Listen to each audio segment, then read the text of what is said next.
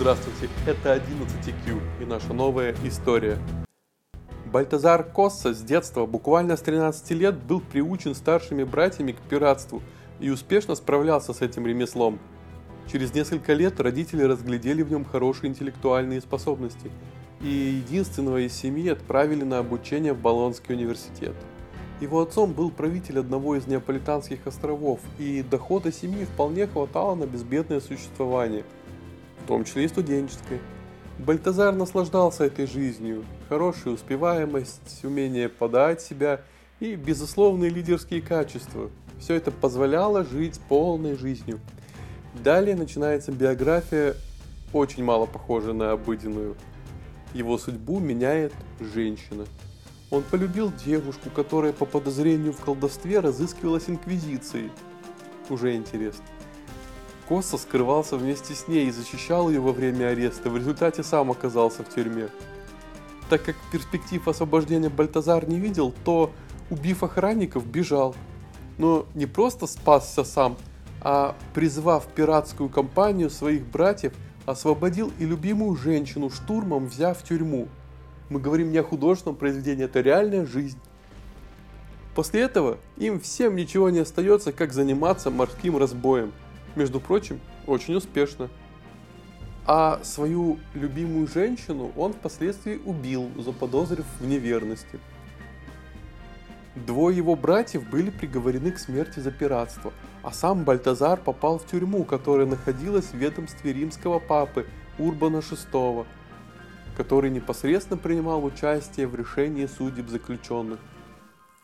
Понтифик разглядел в Коссе те качества, которые позволили последнему не только остаться в живых, но и начать клерикальную карьеру.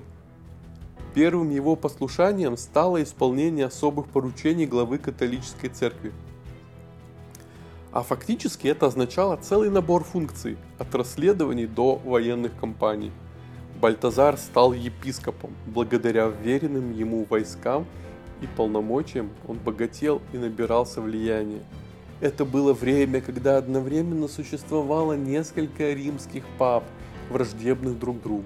На фоне этих расколов и стало возможным избрание бывшего пирата римским папой Иоанном 23.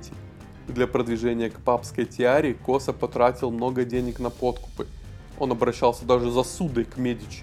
За время своего правления Иоанн XXIII обманом завлек и арестовал известного чешского мыслителя Яна Гуса и приобрел себе столь отрицательную репутацию, что это привело к его низложению через пять лет.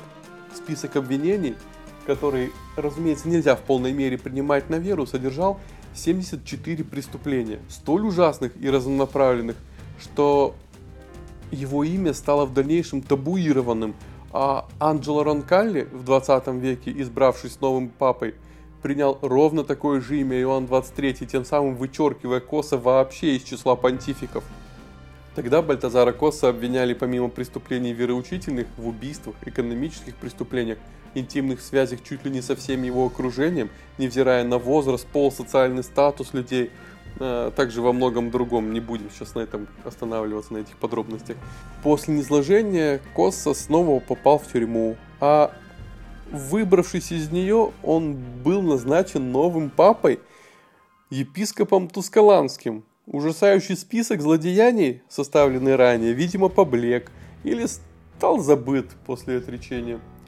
Во время своего понтификата Коса передал на хранение и накопление свои деньги в банк Медичи – Впоследствии, будучи епископом, он попытался вернуть их, но ему ответили, что деньги сдавал-то папа Иоанн 23, а Бальтазар Коса не сдавал. И вот Бальтазар Коса, он не является папой Иоанном 23 и, соответственно, получателем выступать не может. Но за это ему пообещали безопасность и возможность спокойно дожить свой век. Тут, правда, умер он, не дожив и до 50. Его останки до сих пор упокоены во флорентийской баптистерии. Его надгробие выполнено самим Донателло, между прочим, хоть и нашел свое место в истории он с прозвищем Антипап. Бальтазар Коста успел побывать студентом, пиратом, узником, беглым преступником, римским папой, тихим епископом, обманутым вкладчиком. Его имя очень символично созвучено с именем Валтасара – который в ночь перед низложением и смертью пировал на храмовой посуде. А это канал 11Q. Подписывайтесь, ставьте лайки, жмите колокольчик. И до новых встреч. Спасибо.